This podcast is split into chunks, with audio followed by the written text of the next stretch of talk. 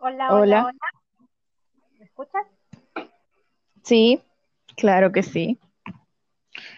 Buenas noches, mis queridos búhos. En el día de hoy les vamos a platicar algo muy importante y estoy con mi compañera. Lizeth Pérez. Hola, Lizeth. ¿Cómo estás? ¿Qué tal todo? Aquí, aquí bien saliendo del examen, obviamente estresada, fatal, pero aquí vamos.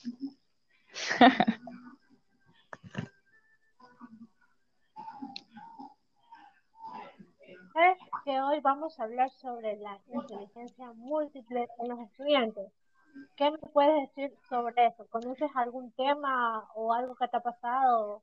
¿Sabes? Así es, así es, Gabriela hace mucho tiempo, cuando yo estudiaba en el colegio, este, y me encontré una niña, una niña en el patio, en el recreo, y ella me contó que ella estaba triste porque había sacado una baja nota en matemáticas, que estaba muy deprimida porque había sacado una baja nota, y yo le pregunté que por qué.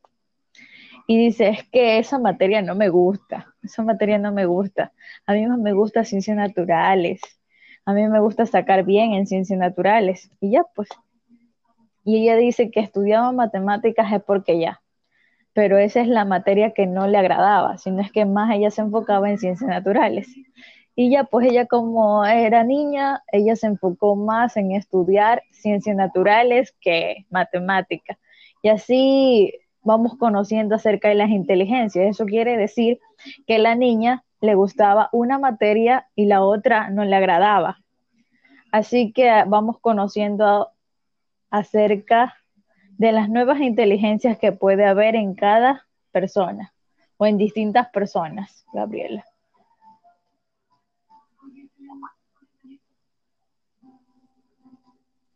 Sí, exacto. Eso es lo que dijo el Howard Gardner en 1983 cuando fue desarrollada la autoría de las inteligencias múltiples, que hoy en día es una teoría, una teoría que analiza la mente humana y el desarrollo cognitivo del individuo, lo dijo este Howard Gardner. Así es, así es. Él participó en esta teoría muy significativa para muchos, porque algunos no la comprendían y fue desarrollada en el año 1983, ya que él investigó en que todas las personas no éramos iguales, sino es que cada uno tenía que destacarse sobre alguna cosa que ellos hagan, una cosa que le inspire, una cosa que le guste. Y sabes que también en, ese, en, esa múltiple inteligencia tenemos ocho inteligencias.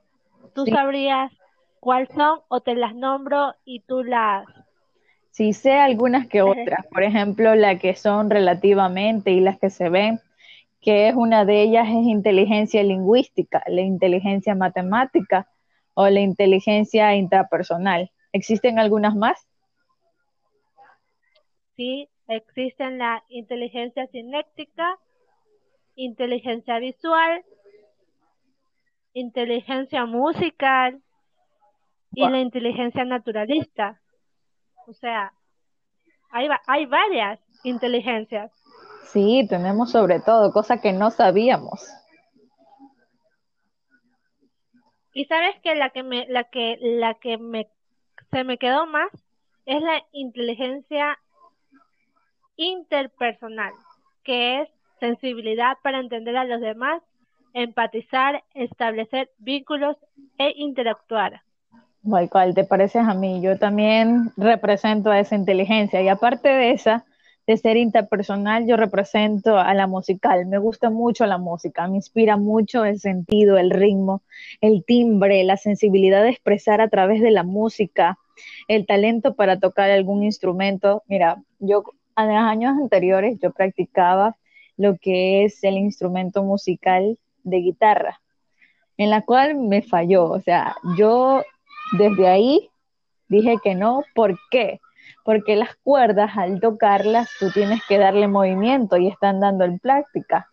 Y el signo musical fa mi dedito no llegaba, así que no podía tocarla bien, así que ya me defraudé, yo dije no, pero ahí me gusta mucho cantar, me gusta mucho interactuar, me gusta mucho comunicarme con los demás, porque existen personas que son demasiado oprimidas o demasiadas tímidas, calladas, que no pueden expresar lo que ellos sienten, ¿sí me entiendes? Sí, claro, te entiendo perfectamente. Eso me pasaba cuando yo estudiaba en la escuela y tenía una amiga que era muy tímida, no hablaba con nadie, se reprimía en un solo, solo lugar, y ella se estaba ahí quieta sin hacer nada. Y cuando yo la conocí le digo, oye, ¿cómo te llamas? ¿Qué haces? ¿Cuántos años tienes? O sea, le invité para que socialice con las demás personas, o sea, con mis demás compañeros de clases. Y poco a poco ella se fue expresando y abriendo esa timidez a un lado. Sí, incluso esas cosas no las enseñan en el colegio, eso depende de ya uno este, reunirse entre amigos, conversar entre la familia, desarrollar su propia, su propia expresamiento. Detallar en una hoja o expresar acerca de movimientos, porque también existe el movimiento sinestética o cinéstica corporal, la capacidad para expresar ideas y sentimientos a través de su propio cuerpo. Esos son los que se paran allí, si has visto en las calles, los mismos, ellos expresan un sentimiento, ¿verdad? Sí, exacto. O una estatua, también ellos expresan cuando se, se visten eh, con esas, eh, con, a veces se visten como tipos de películas y la gente se queda como que, wow, ¿cómo lo hacen? Y que tienes que darle una monedita para que ellos se muevan.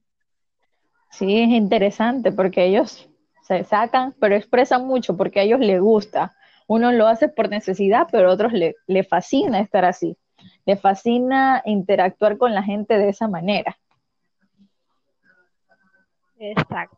Y también tenemos la inteligencia naturalista para observar, comprender y explorar tanto el medio natural como los aspectos vinculados a él.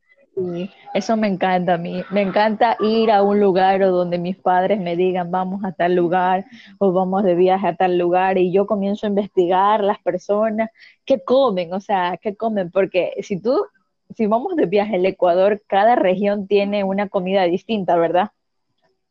Exacto. Hay, hay una parte de Ecuador donde comen el gusano, no me acuerdo el nombre. No sé si tú sabrás cómo se llama. no. Eso no comiera. Eso no comiera ni por más que tenga hambre de tres días, no, no comiera. Porque no. Exacto, es como que algo como que es fuera de nivel y tú te encuentras en, ese, en esa zona y que estén asando, porque asan esos gusanos con un pincho y aparte dicen que tienen muchas vitaminas. Sí, pero, yo ni por las vitaminas me la comiera porque no sentiría cómo se mueve, cómo se mueve ahí en, el paladar. Sí, exacto. O también otra parte, no sé si tú has comido del cuy. No, no como el cuy. Sí, pero también me gusta conocer, me gusta conocer, nomás indagar, curiosear, que, de qué se trata, cómo lo hacen, cómo lo preparan. No te imaginas que tú vayas ahí, que pidas un cuy y después a la vuelta te maten una rata. ¿Cómo vas a creer eso? O sea, no vas a saber identificar si no preguntas, si no indagas, si no investigas, ¿verdad? Sí, exacto. Es como también la carne de tortuga, que dicen que se parece al pollo tiene, el sabor a, pollo y tú te quedas como, ¿cómo puedes decir eso? Bueno, esos platos típicos de cada de cada región, de aquí de Ecuador, de, Ecuador, no, no he probado, no he probado y no, y no quisiera ni probar. Uy, no, yo tampoco. Pero sabías que nos ayuda también a conocer la inteligencia visual espacial por ejemplo, este, te ponen algún, algún plato que tú lo, lo describas o lo imagines en tu mente, se prepara así.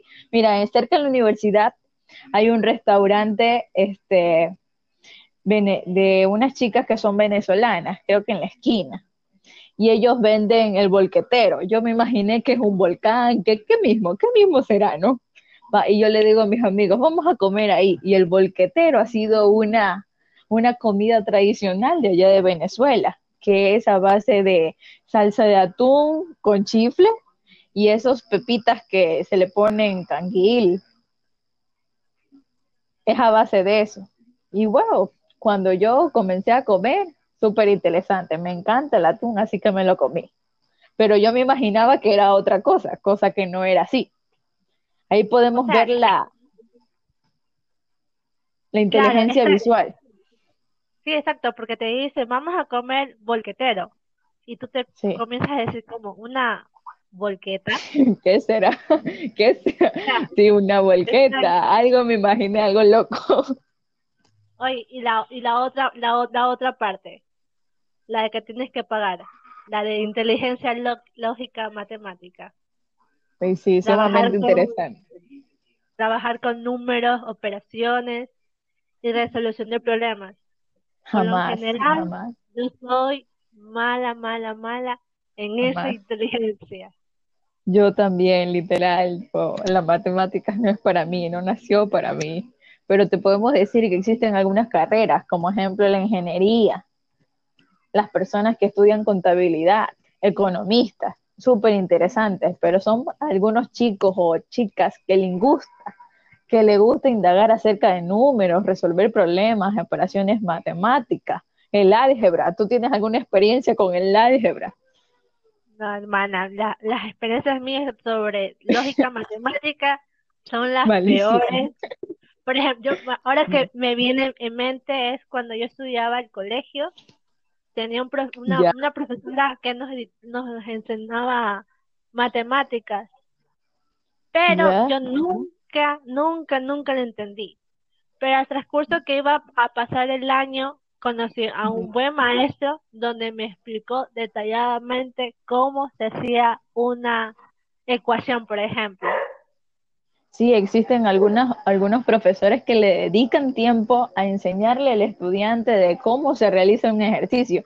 Y también existen otros ejercicios que haces un ejercicio grandote, pues te pide ahí una referencia altísima, donde la respuesta es 2, 1 o 0. Y lo peor, que te ponen en el examen 2, 2, menos 2, 0, menos 1 o más 1. ¿Cuál escogería? Uy, no, ponte a pesar, ponte a resolver todo ese, en ese mismo, en ese mismo sitio. No se puede, no me gusta. No, no me gusta. imposible, no, no, no, no. ¿Y la lingüística, la inteligencia lingüística, cómo lo llevas? Para mí más o menos, porque casi me gusta más ver videos que leer un libro. Para mí leer un libro solamente lo actúo cuando es, cuando me mandan a leerlo o cuando me dicen, lee tal libro y resúmeme, hazme un resumen acerca de, esa historia o de esa narración. Y yo digo, es difícil, es difícil. Yo me pongo una música de un lado y ponerme a leer del otro lado, porque si me pongo así de estar leyendo página por página y que no haya imágenes y nada, me quedo dormida. Me quedo dormida ahí. Pero sabes que es importante que los, los niños y los adultos leamos, porque así vamos aprendiendo más, más palabras para nuestro léxico y sobre todo poder captar lo que pasa en el mundo surrealista, se podría decir. Porque yo, cuando yo leo, sí me gusta leer, pero porque hay libros que te enganchan. Y he sido de las personas que si un libro me engancha, se lo termino en tres o cuatro días. Qué bueno, qué bueno por ti. A mí poco a poco lo hago por esfuerzo, porque me toca hacerlo, porque me nace, más o menos, porque de ahí no es lo mío. Yo más aprendo con videos, con imágenes, eso me llama mucho a mí la atención. Pero también existen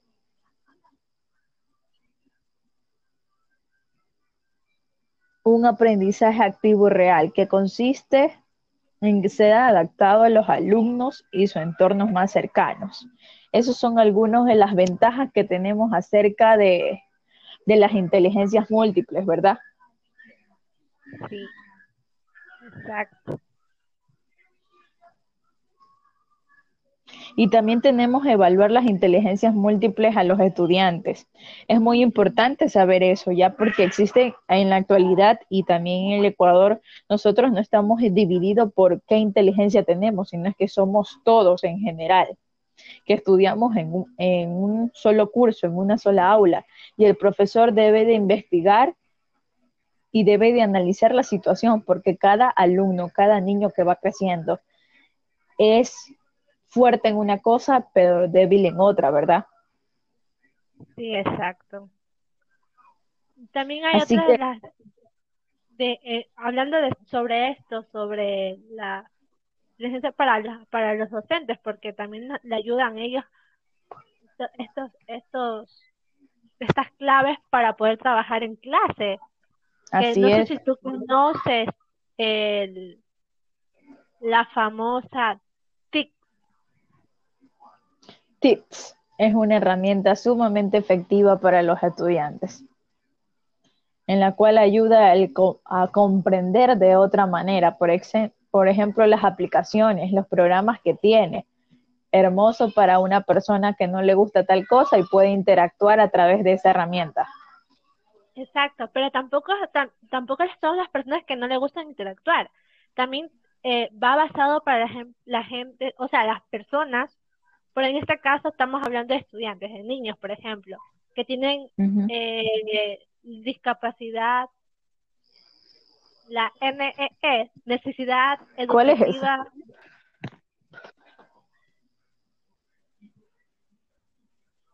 La NEE, e, necesidades espaciales educativas. Ah, chévere, no conocía.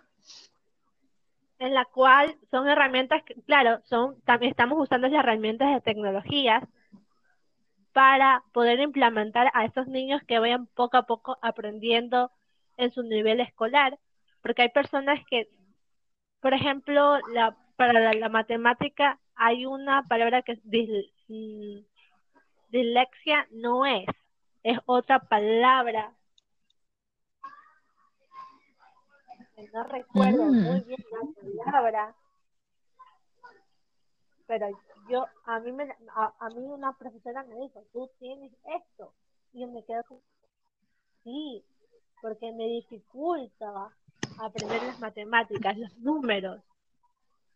Claro. Discalculia se llama, se llama discalculia, ahora me acordé. Discalculia, ya, suena interesante. Gracias a la Master Ginger que nos, que, que nos dio estas clases ahí y te quedas como... Ya. Y también eso te ayuda a innovar la metodología, a explorar y dar a conocer nuevas propuestas. Por ejemplo, te piden acerca de cómo te fue en algún programa, alguna aplicación, y tú le cuentas a tus demás compañeros de cómo te ayudó una aplicación a ti a saber más matemáticas, ¿verdad? Sí, claro, pues ahí están, claro, el rey de las matemáticas, tú buscas, ahora, eh, hoy en día eh, tenemos la, la eh, tecnología más avanzada porque la tenemos en la computadora, una tablet, el teléfono inteligente y donde tú vas a Play Store y tú dices algo de matemáticas y te bota un chorrón de, de aplicaciones para ah, matemáticas. Sí, exacto. Y las aplicaciones. Sí, una de ellas también me llamó la atención es la de El Rey de Matemáticas. ¿De qué se trata? tú te, o sea, tú la descargabas en la, Play Store, buscabas, el, creabas el, el, tu usuario y todo, pero es como era la de la era, era medieval. O sea, en vez de, ajá, tú ibas resolviendo las sumas, las restas, y pasabas el nivel. Era, era, Chéverísimo. Sí. Qué bueno, qué bueno. ¿Y sabías tú que existen seis claves para trabajar las inteligencias múltiples? No lo sabía. ¿Cuál? Dime una de ellas. Primero, valorar las inteligencias de los alumnos, de los estudiantes. ¿Sabes? Porque es muy importante cuando ellos trabajan habitualmente y tienen menos actividades. Por ejemplo, este, tú ya eres la futura docente de la patria aquí del Ecuador, ya te veo ahí, Gabriela Coveña, futura ministra de la educación. ya, literal, emprendiendo y conociendo nuevas herramientas en la educación, en la cual consiste que el profesor y el docente tengan técnicas que faciliten a los estudiantes desarrollar mediante ellas. Existen muchas evaluaciones que el docente puede hacer. Puedo hacerlo de manera visual o de manera objetiva o de manera oral, donde puede expresar cada estudiante lo que ellos pueden. O también si existen algunos dibujos abstractos que ellos pueden realizar. Sí, exactamente. Por, ejemplo, se me viene a mí en la cabeza en este momento que estamos en una clase con todos los chicos diciendo esto y como los veo tan aburridos, porque ellos también captan la manera de que a veces algunos se aburren. Sí. Y, comienzan a, Mira, sabes, la, la, Un ratito que te interrumpa, un ratito que te interrumpa. Yo en colegio estoy hablando, en décimo año de básica, yo tenía una profesora que se llamaba Miss Araceli y nos daba en inglés. La Miss solamente pasaba, escribe y escribe y escribe y escribe y escribe la pizarra, terminaba, borraba, escribía otra vez, escribía, hablaba, hablaba y hablaba, pero jamás interactuaba con nosotros en decir, el dibujito, el color es este, el color es aquello, cómo se realiza, dónde va, los verbos en definitivo, indicativo, ponernos a escuchar algún audio, no nos hacía nada y clase más aburrida que la mitad del curso se quedaba dormido. En serio, no podíamos decir nada porque ella solamente pasaba hablando.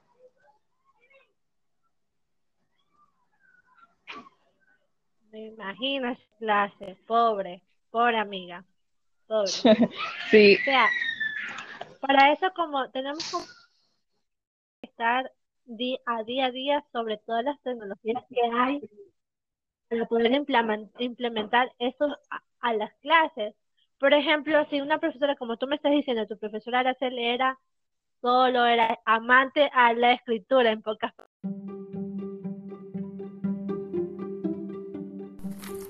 Hola, hola, Jocelyn, ¿cómo estás? Muy bien, aquí, visitándote, incumpliendo las reglas incumpliendo la cuarentena, pero vamos a hablar sobre un tema muy interesante que son las seis claves para trabajar las inteligencias múltiples. Claro que sí, Jocelyn. Te cuento que hay que valorar la, la inteligencia de tus alumnos. ¿Sabes por qué? porque es importante que conozcas que las inteligencias predominan en tus alumnos, cuáles trabajan habitualmente y cuáles tienen menos activa. Claro, esta es una información que debes saber previamente para actuar el respecto de los directivos para tus alumnos. Hay que llegar a mejorar a ellos, incidiendo en la inteligencia que tienen más desarrollada y trabajar específicamente el resto para que también la desarrolle. Claro, esta es la observación del aula. Puede ayudarte a detectar y valorar las inteligencias predominantes en tus alumnos. Sabes que en el colegio, cuando yo estaba en sexto grado, tenía una tutora que ella nos apoyaba a todos los del curso no, si nosotros teníamos algún problema con, algún profesor, algún inconveniente por notas, por ese tipo de cosas, ella nos apoyaba, nos ayudaba, iba a hablar con, con, el profesor con el que teníamos problemas, con el que teníamos bajas notas, y ella nos ayudaba a solucionar. Ella sí tenía esa capacidad de interactuar con los alumnos. Al contrario, yo tuve un profesor que me daba física un tutor que a mí me dijo, ganchoso, si no sacas 8 o 10 en el examen, pues te queda. Yo tuve que conseguirme a un profesor en esa semana y en 10 horas hizo lo que él no pudo hacer en un año. ¿Y sabes qué? Le pegué al 10. Pasé, ese profesor se asombró y me dijo, ¿qué hiciste? ¿Copiaste? Y le dije, no. Tuve un profesor que me ayudó a hacerlo. Y ese profesor no es usted, Me imagino, creo que a muchos les pasa eso. Por ejemplo, cuando se ven en aprietos que ya están en supletorios, por ejemplo, ahí uno tiene que ir a recibir una semana de clases extra, que eso se sabe llamar Tutorías. Tutorías, ¿verdad? Y ya pues, uno en esa semana aprende lo que no aprendió en todo el año lectivo. bueno, vamos a hablar sobre el otro punto. Diversifica los contenidos y la estrategia didáctica. Claro, esto, tradicion esto tradicionalmente en las aulas es lo que, lo que contiene las estrategias, se centran más en la inteligencia verbal y la visual. Esto también transmite los conocimientos a través de las palabras y las vistas. Bueno, sin embargo, es importante que prepares las clases, establezca las tus estrategias de enseñanza y diseñes los materiales o las actividades de modo que se trabajen todas las inteligencias.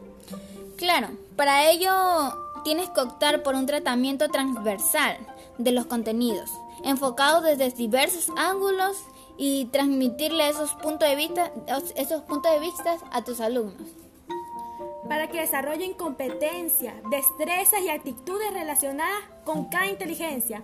Este documento ofrece ejemplos y propuestas para desarrollar contenido aplicando las inteligencias múltiples. Y en esta presentación puedes encontrar muchas ideas para programar desde la inteligencia múltiple. Claro, te cuento que el tercer punto nos habla de innovar en las metodologías. Eso es muy interesante porque en esto podemos ver que hay que cada día evolucionar en nuevas tecnologías. Es decir, que son nuevos instrumentos interesantes que no aburren al alumno, que les hace llamar la atención. Por ejemplo, en la escuelita. Supongamos que un alumno va, hace su deber, su dibujito. ¿La profesora qué hace? Le califica con 10 o con una carita feliz, una estrellita. El niño se siente entusiasmado por ver eso. Él llega a la casita, va, corre, corre, corre. Y le dice a la mamá, mamá, mira, me saqué una estrellita, una carita feliz. Eso, eso le llama mucho la atención a, a los niños. Claro que ya en adolescentes, por ejemplo, si están en colegio, ya no les llamaría la atención esa estrellita, sino que les llamaría la atención. Un punto. claro. En, en, ya en el colegio ya le llama la atención ya ganarse un punto. Que si llevas tal cosa, esto, pas, te ganas un punto. Ahí haces que los niños trabajen, se esmeren por hacer un buen trabajo. Tenía un profesor que me calificaba el uniforme. A cada alumno nos hacía parar y decía, a ver, señorita, a ver, señorita Ganchoso, venga, le toca a usted presentarse. A ver, su uniforme. Ah, está bien. La falda está larga como debe ser. Las medias está bien. Sus zapatos están limpios. Bueno, conmigo ya tienes un punto extra. Y así. Y a los chicos que, a las mujeres que tenían las faltas cortas, no ganaba puntos. Te cuento que algo parecido pasaba allá en mi colegio. Yo estudiaba en el Víctor Hugo, queda cerca de mi casa. Y bueno, había muchas personas, muchos alumnos que estudiaban en ese colegio y vivían alrededor del colegio, cerca del colegio, y aún así llegaban tarde. Me acuerdo que un día yo iba corriendo porque yo estudiaba en la tarde y yo no, yo almorcé ya tarde ese día y yo iba corriendo para alcanzar porque a la una era hora de entrada. Una y cuarto te cerraban la puerta y te quedabas afuera. Y ahí sí esperar, qué sé yo, una media hora, una hora, a que el portero venga, te abra la puerta y te deje ingresar. Y bueno, yo ese día iba corriendo, corriendo, ya desesperada, porque ya me iban a cerrar la puerta. Entró uno y yo iba corriendo, ya que iba a entrar, ¡pum! Me cerraron la puerta. Y ya no me dejaron ingresar. Y tuve que esperar ahí como media hora y ya, ya después atrás mío veía un pocotón de alumnos también que habían llegado atrasados. Y a mí me cerraron la puerta justo en la cara. Y bueno, y ahí ya cuando ingresamos, ahí estaba el vicerrector, estaba también una, profesor de, una profesora de educación física y ella tenía en cuenta si las niñas tenían las faldas largas, cortas, si las tenían recogidas, si las medias estaban bien, si estaban largas, porque habían compañeros que llevaban medias tobilleras y eso no era permitido en el colegio. También revisaban si tenías puesto el nombre en el bolsillo de la, de la camisa. Y bueno, eso, ahí tenían ellos un, una carpeta donde anotaban ahí por curso y alumno, cuántos minutos llegó tarde. Y a partir, si en la semana tenías tres o cuatro atrasos, tenías que hacer trabajo comunitario ahí en, en el colegio. Te tocaba barrer o recoger la basura ahí en todo el colegio. Y bueno, esa fue mi única vez que llegué tarde al colegio. Me iba a notar. Bueno, pero eso no es todo. Tuve una profesora que ella siempre fue, eh, nos enseñó de una manera bien lúdica, bien divertida. Una vez me acuerdo que saqué bajo en un examen y ella para que yo no me quede y para que algunos no nos quedemos, ella nos, nos mandó a hacer trabajo, ella buscó métodos para, para que el alumno se, se supere. Entonces, no, gracias a, a Dios no me quedé, aunque saqué bajo, me mandaron a hacer trabajo y yo cumplí. Aquí en Indomar la tecnología, el trabajo Mira, el trabajo es de forma colaborativa. Tienen que desarrollar la inteligencia interpersonal e intrapersonal. Cada alumno tiene que aportar sus fortalezas y aprender las del resto. ¿Sabes por qué es importante esto, Jocelyn? Esto varía en muchas cosas porque pueden incluir contenidos y estrategias transversales. y también permite ofrecer a cada estudia- estudiante una atención personalizada y desarrollar las inteligencias que más te interese. Por eso, cuanto al trabajo por proyecto, resulta por efecto para trabajar varias inteligencias múltiples, porque da a los alumnos autonomía para aprovechar sus motivaciones e intereses y construir su propio aprendizaje. Claro, te cuento que en cuanto a esos trabajos de proyectos, a ellos les, les resulta perfecto para trabajar en varias inteligencias múltiples, porque a los alumnos, a los alumnos le- les innova, tienen ideas innovadoras y aprovechan sus motivaciones e intereses y construir sus propios aprendizajes. Te cuento que también tenemos otro punto muy importante, que es la apuesta al aprendizaje activo y real. ¿Sabes a qué se refiere esto, Jocelyn? Bueno, que hay formas para ejercitar las inteligencias múltiples. Es hacerlo de forma práctica, es decir, aprender haciéndolo. Claro, está muy bien eso, Jocelyn. Te cuento que para ello hay que recomendar que diseñen o busquen actividades que trabajen todas las inteligencias. Y además, lo ideal es que el aprendizaje esté asociado a situaciones y problemas reales, ya que, ya que para el alumno esos trabajos sean realmente significativos. Lo que aprenden los estudiantes deben surgir y situarse en el contexto real, para que después puedan aplicarlo a los problemas, situaciones y circunstancias futuras que les surgen en su vida diaria. La caja de herramientas de David Laxer, experto en inteligencia múltiple, es un instrumento muy útil. Claro, ya que con esto ellos aprenden, aprenden los estudiantes a sugerir situaciones en un contexto real. Te cuento que tenemos otro punto muy importante, Jocelyn. Este es utilizar las TICs. ¿Tú sabes cuáles son las TICs? Sí, son las, las tecnologías de la información y comunicación y ofrecen la posibilidad de utilizar múltiples lenguajes, herramientas y soportes para la exposición de contenidos y reparación de la clase como docente y también para la adquisición de conocimiento por parte de los alumnos. Claro, además de esto, las TIC permite combinar las formas tradicionales con las nuevas formas de expresarse, comunicarse y, y relacionarse con el modo de las personas que nos rodean. ¿Sabe a qué más acuerdo esto, Jocelyn? Que así en la escuelita, por ejemplo en, en el colegio, cuando yo estaba en sexto grado, tenía un grupito de, de amigas y ahí nos ponían proyectos. Me acuerdo que teníamos que hacer un proyecto que era el proyecto final ya para poder graduarnos. Se Teníamos- llama la tesis. No, esto es en el colegio. A mí me mandaba a hacer tesis. ¿En serio? En mi colegio. Bueno, a mí no. A- acá lo llamaban proyecto. Bueno, y cada, cada uno en el curso teníamos que hacer un proyecto diferente. Por ejemplo, a nosotros nos tocó el proyecto de primeros auxilios. Me acuerdo que yo había hecho un curso de eso.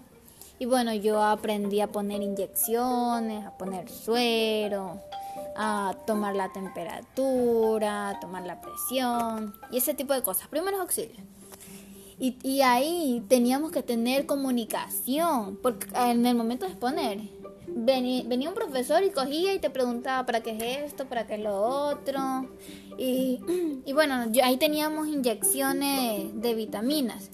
Y si algún profesor deseaba ponerse, bueno, nosotros cogíamos y le poníamos ahí, porque teníamos que explicar. sí, fueron pocos los que se pusieron las inyecciones, porque bueno, no, eran profesores, no confiaban que nosotros, el alumno, le íbamos a poner bien las inyecciones. Pero bueno, la que se encargaba de eso era yo y, yo sí sabía. yo sí sabía. Pero bueno, cada quien, pues tú vas, tú siendo profesora, tú te dejarías pinchar ahí los glúteos por un alumno. tú vas a pensar que él por, por su proyecto lo va a hacer, pero no porque sabe, ¿verdad? pero no, en este caso yo sí sabía. Y fueron pocos, muy pocos los que se dejaron poner la inyección. De ahí yo solo les hice fue la explicación de cómo tenía que, que ponerlo y todo. Pero les cuento que salió muy bien el proyecto. ¿Y, ¿Y, cómo fue tu tesis ahí en el colegio? Un poco complicada, pero era entre dos personas. Y por ende yo la mandé a hacer. ¿Cómo la mandaste a hacer? ¿Cómo la mandaste a hacer? Porque eh, ellos me elegían el tema. Ejemplo, la tutora que me tocaba me tenía que elegir a mí el tema. Yo no podía hacer un tema que yo quisiera, sino que ella tenía que elegirme. Y ellos me lo avisaban unas dos, tres veces, pero es un tip, es una tesis tipo grupal, era solo poquito, era hacer como unas 20, 20 hojitas y explicarlo. Ah, bueno, acá eh, en cambio en el proyecto, claro que nos tocó hacer un portafolio y hicieron algunas hojitas. Pero bueno, ese sí me encargué yo. De, de todo mi grupo éramos como seis, sí éramos seis, sí éramos bastantitos. Y entre todos aportamos ahí ideas, ahí cositas. Y bueno, sí pudimos hacer el proyecto. Y ya pues. Mira, el siguiente punto habla sobre evaluar desde las inteligencias múltiples. ¿Tú sabes a qué se refiere esto, Jocelyn? Que cuando comprobemos el grado de adquisición de los conocimientos por parte de los alumnos, también es importante que lo haga desde la inteligencia múltiple. Claro, eso sí, en ocasiones también es importante que lo hagas en el frasco escolar. Está muy relacionado con la forma de enseñar y la forma de evaluar porque siempre es, siempre se, se, ¿cómo se llama? ¿Cómo te puedo explicar? Siempre es necesario que cada niño y, y eh, cada niño aplique la teoría de las inteligencias múltiples. Este puede resolver este problema en el enfoque. Sabes que para ello también el proceso de aprendizaje de cómo, de cómo evaluar puede poner diversos tipos de actividades. ¿Sabes cómo cuáles? Ya. Primero, quiero dar un ejemplo. Hay personas que tienen capacidades para muchas cosas, pero ellos no se dan cuenta. Ejemplo, tuve una compañera que siempre sacaba bueno en matemáticas, pero ella decía que no sabía matemática, pero ella tenía esa virtud. Es decir, es ese, ese don de, de, saber matemáticas. Siempre sacaba bueno, pero ella decía que solo utilizaba lógica y por ese motivo sacaba bueno. Bueno, es que en sí, yo creo que en la mayoría así de, de exámenes, de pruebas, se basa más en la lógica. Pero claro, yo en matemática también soy un fracaso. no, no tengo tanta lógica. Sí, oye, pero por ejemplo, también hay que hacer actividades, ejercicios, pruebas, intercambio de opiniones y evaluaciones, para que así el alumno disponga de múltiples oportunidades y enfoques para aprender y demostrar lo aprendido. Bueno, la evaluación debe ser diaria y continua. Incluir la interacción y el feedback del alumno dentro y fuera del aula, siempre que sea posible, y combinar esta información del propio alumno, por ejemplo, con la autoevaluación. Claro, con la autoevaluación es súper importante, ya que con esto, por ejemplo, tú te das cuenta en qué está fallando, hasta el profesor, es muy importante que el profesor se autoevalúe para poder ver en qué está fallando, por qué el niño no aprende tal cosa. Es muy importante este punto, Jocelyn.